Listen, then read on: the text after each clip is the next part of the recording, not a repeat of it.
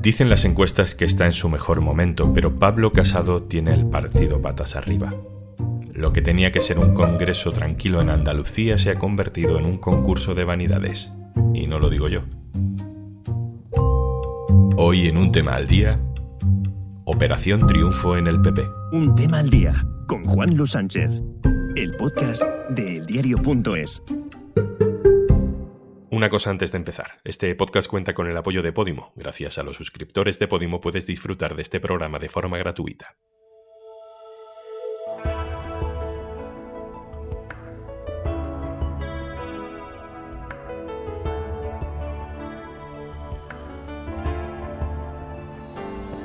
Somos un gran equipo, somos una gran orquesta. Aquí no caben los solistas. Somos una orquesta afinada, armónica, en la que lo que prima es un proyecto, una partitura fuerte y unida, sincronizada, no la suma de planes individualistas. Nosotros somos demasiado importantes para intentar poner por encima los intereses de cada uno y arriesgar la inmensa responsabilidad que tenemos en una hoguera de vanidades que no conduce a ninguna parte. Esto no es un talent show de megalomanías y requiere de humildad, de unidad, de tener las cosas claras y dedicarlos a lo nuestro. Isabel Díaz Ayuso, Juan Manuel Moreno Bonilla, Teodoro García Egea, Cayetana Álvarez de Toledo, Alberto Núñez Feijó. Pablo Casado ha venido a decir que su partido parece un talent show, un concurso de talentos como los que hay en televisión, un Operación Triunfo, donde al final solo puede quedar uno. Vamos a escuchar cómo desafina el coro de Casado con Aitor Ribeiro, periodista del diario.es que cubre la actualidad del Partido Popular. Hola, Aitor. Hola, Juanlo, ¿qué tal? Vamos uno por uno, vamos personaje a personaje. El primero, Isabel Díaz Ayuso, que es presidenta de Madrid, pero aparece en el Congreso de Andalucía y pasa esto cuando le está presentando Juanma Moreno Bonilla. Pues me toca ahora introducir a, a una mujer el público no le deja a Moreno Bonilla ni presentarla. A una mujer. El auditorio empieza a aplaudir, ella sonríe. Una mujer trabajadora. Moreno Bonilla no sabe qué hacer y se le escapa una frase, una frase que no llega a terminar. Me toca introducir a una presidenta que está, que está dando la batalla contra Sánchez mejor que... Que dice, está dando la batalla contra Sánchez mejor que y se queda ahí. Mejor que quién, mejor que casado. ¿eh? Pues a lo mejor nos habríamos enredado con esa ambigüedad, pero da igual, porque apenas unos minutos después Ayuso soltaba ya una puya muchísimo más concreta. Esto le decía al presidente andaluz. Te quiero ser clara y vengo a darte un consejo. Los presidentes somos los únicos que tenemos la potestad de convocar elecciones.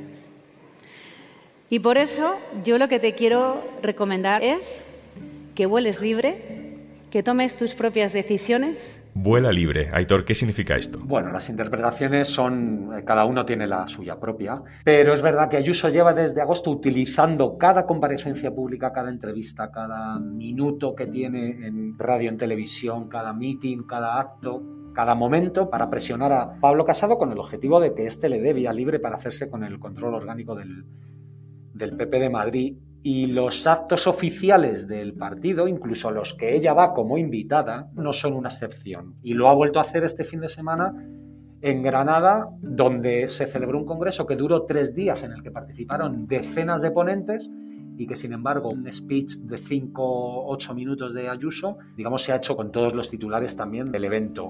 Hay un detalle sobre eso que a mí me parece interesante. Ayuso ha decidido utilizar precisamente el concepto de libertad que tanto ha utilizado para atacar a la izquierda, ¿no? Eh, lo utiliza ya para atacar a Casado, para hacer guerra dentro de su propio partido. Es decir, la libertad ya no es un arma que pueda utilizar el PP, sino que es un concepto del ayusismo. ¿no? Es que hay palabras que es muy difícil argumentar contra ellas. Y libertad es una de ellas. Si alguien te dice, yo quiero más libertad para hacer algo, ¿cómo puedes rebatirle sin parecer un censor? ¿eh? Es como, ¿quién puede negar a, un dirigente que exige más democracia interna? Eh, la cuestión es con qué contenido rellenamos ese significante vacío. ¿no? ¿Libertad para qué? Para controlar todo el poder orgánico eh, en el partido y evitar así que tus rivales internos en Madrid tengan también recursos y tengan espacio.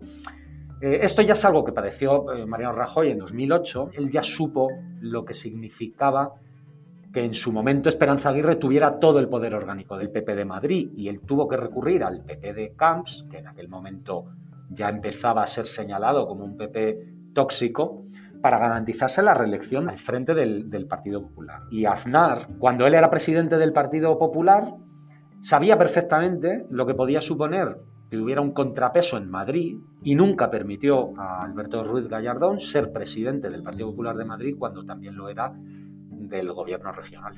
Cuando Ayuso le suelta eso de te voy a dar un consejo a Juan Manuel Moreno Bonilla, el presidente andaluz sube una ceja, levanta una ceja. Ya te digo yo que no suele gustarnos a los andaluces que un igual venga de Madrid a darnos consejos, pero al final todo este lío a Moreno Bonilla no le viene mal. A Moreno, desde el punto de vista personal de su liderazgo, las palabras de Ayuso no le han sentado nada bien. El sábado en, en Granada no escondían sus asesores, su desesperación, porque Ayuso le ha birlado el protagonismo del Congreso que iba a ser de su encumbramiento como líder del PP andaluz. Pero es verdad que las palabras de Ayuso al final también obligaron a reaccionar a Génova, al día siguiente fue Teodoro García Geo, el sábado, y tuvo que expresar en público que Moreno es libre de hacer lo que quiera, de convocar las elecciones, de nombrar a quien quiera, de manejar el partido, etcétera, etcétera. El problema para Moreno es que ahora ya eso no depende del mismo como el Partido Socialista y Vox se han bajado de la negociación del presupuesto, a partir de enero dependerá del oxígeno que le den los grupos en la negociación de los decretos después de, la prórroga presupuestaria. Y ahí dependerás, veremos si tiene o no libertad de verdad para hacer lo que quiera. Escuchamos a Teodoro García Egea. Porque Juanma, tú eres y has sido siempre una persona libre. Y has puesto a Andalucía por encima del Partido Popular y tienes que seguir haciéndolo. Y por eso no tenemos que venir de fuera ninguno a decirte lo que tienes o no tienes que hacer. Tú eres libre y eres el primero que siempre ha puesto a Andalucía por encima incluso del Partido Popular.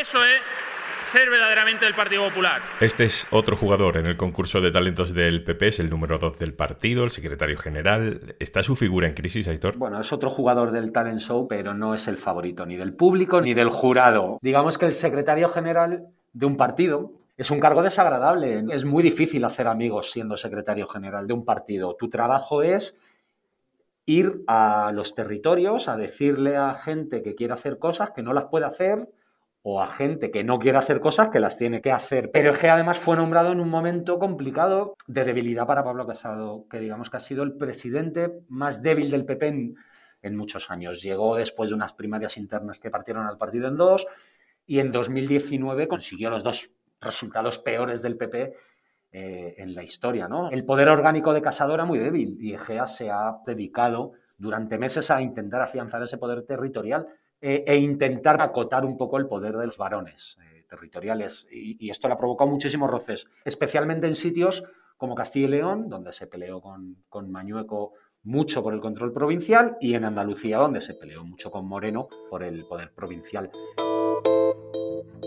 Pero nada como la bronca de, Madrid, donde hay un, tapado, que no es uno de los principales, una de las principales figuras de, este talent show que se ha montado el, el PP, que es el jefe de gabinete de Isabel Díaz Ayuso, que es Miguel Ángel Rodríguez. Su propio nombramiento ya levantó ampollas en Génova, ya mosqueó a Sadoya y a Egea y el tiempo les ha dado la razón. Miguel Ángel Rodríguez fue uno de los personajes clave eh, que acompañó a Aznar desde Valladolid hasta la Moncloa en los años 90. Y ahora mismo no piensa en el partido. Para él el partido es irrelevante. Él ya tuvo esa época. Ahora vive una segunda oportunidad y piensa en él y en Ayuso. Y está utilizando todo su poder en Madrid, que es muchísimo a nivel económico. Hay que tener en cuenta que el presupuesto de la Comunidad de Madrid es de 20.000 millones de euros. Son muchos favores los que se puede cobrar con un presupuesto así, y mediático, para lograr ese objetivo que es volver a hacer con Ayuso lo que hizo en su momento con José María Aznar. Teodoro García Gea y Pablo Casado tienen otro frente abierto.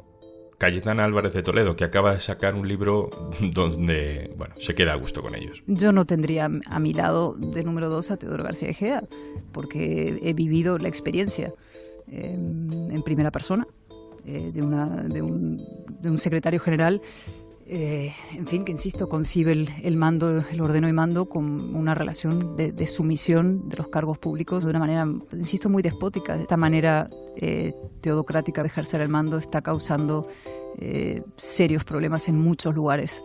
Eh, de España. Y me remito a lo que está sucediendo en la Comunidad de Madrid. Aitor, ¿es preocupante lo de Cayetana Álvarez de Toledo para el PP? ¿Tiene peso real o es, en este caso, solo ruido ya desde casi fuera del partido? Cayetana Álvarez de Toledo eh, tiene peso eh, a nivel de los generadores de opinión, tiene peso entre las bases más hiperventiladas del PP, entre los prescriptores de opinión de, de los medios de, de, la derecha, porque se ha venido labrando muchísimas amistades en los últimos eh, 20 años, sobre todo los que tienen en Madrid su centro de difusión, pero a nivel interno no es, no es nadie. Uno de los errores de Pablo Casado 2019 fue haber nombrado como jefa del Grupo Popular en el Congreso a una persona que no conoce cómo funciona el partido. Eh, su única relación con el PP fue cuando ella fue jefa de gabinete de Acebes en la primera legislatura en oposición de Mariano Rajoy, estamos hablando de, de 2004, y ya entonces se fue del partido con un portazo y echando un poco pestes. Cayetano Álvarez de Toledo forma parte más de la burbuja mediática que hay alrededor de los dirigentes políticos que de la España real, como demostró con su pésimo resultado como candidata en Barcelona en 2019. Aitor, el otro día me dijo una periodista de otro medio que se conoce bien al PP que todo esto ocurre porque la mayoría del PP, o al menos una parte importante del partido, piensa que en realidad Casado no va a ganar en 2023 las elecciones generales y que lo que están haciendo ya es pues cogiendo sitio para la sucesión. Casado no solo tiene que ganar las elecciones de 2023, sino que tiene que armar una mayoría parlamentaria. Ya no gobierna quien gana, gobierna quien consigue armar una mayoría, porque todos los partidos suelen estar lejos de la mayoría absoluta. Y las dudas que hay no son tanto si Casado puede o no ganar las elecciones de 2023, sino si va a poder gobernar. Y los demás eh, eh, dirigentes del PP, que se ven con opciones de poder suceder a Casado en caso de que no gane, pues se están colocando en la línea de salida. Porque lo que sí que está claro es que si Casado no consigue ser presidente a la tercera, no podrá seguir eh, siendo presidente eh, del Partido Popular ni podrá ser eh, candidato en una cuarta ocasión, sino que tendrá que ceder. Y ahí hay varios nombres que suenan. Ayuso es uno, Feijó es otro, son los que hoy, cuando todavía no hay ni siquiera fecha para esas elecciones, más suenan como posibles sucesores. Aitor Ribeiro, eh, cruza la pasarela. Muchas gracias. vale, muchas gracias. Y antes de marcharnos... Sí, sí, es a ti, oyente del podcast Un tema al día. ¿Quieres descubrir la mejor plataforma de podcast en español? ¿Sabes que en Podimo reunimos a las mejores voces para que puedas escuchar a un expresidente de gobierno en sintonías infrecuentes? a los mejores periodistas de investigación en GAL El Triángulo, a las mejores cómicas del país, las del grupo, a la ingeniosamente que tiene respuesta para todo, Judith Tiral, te ofrecemos 45 días de suscripción gratuita a Podimo para que descubras más de 3.000 podcasts originales y más de 2.500 audiolibros en español. Entra en podimo.es barra al día y date de alta de forma totalmente gratuita. Esto es Un Tema al Día, el podcast del diario.es. Puedes suscribirte también a nuestro boletín, con la producción de Carmen Ibáñez y Zascún Pérez y el montaje de Pedro Godoy. Un saludo de Juan Luis Sánchez. Mañana, otro tema.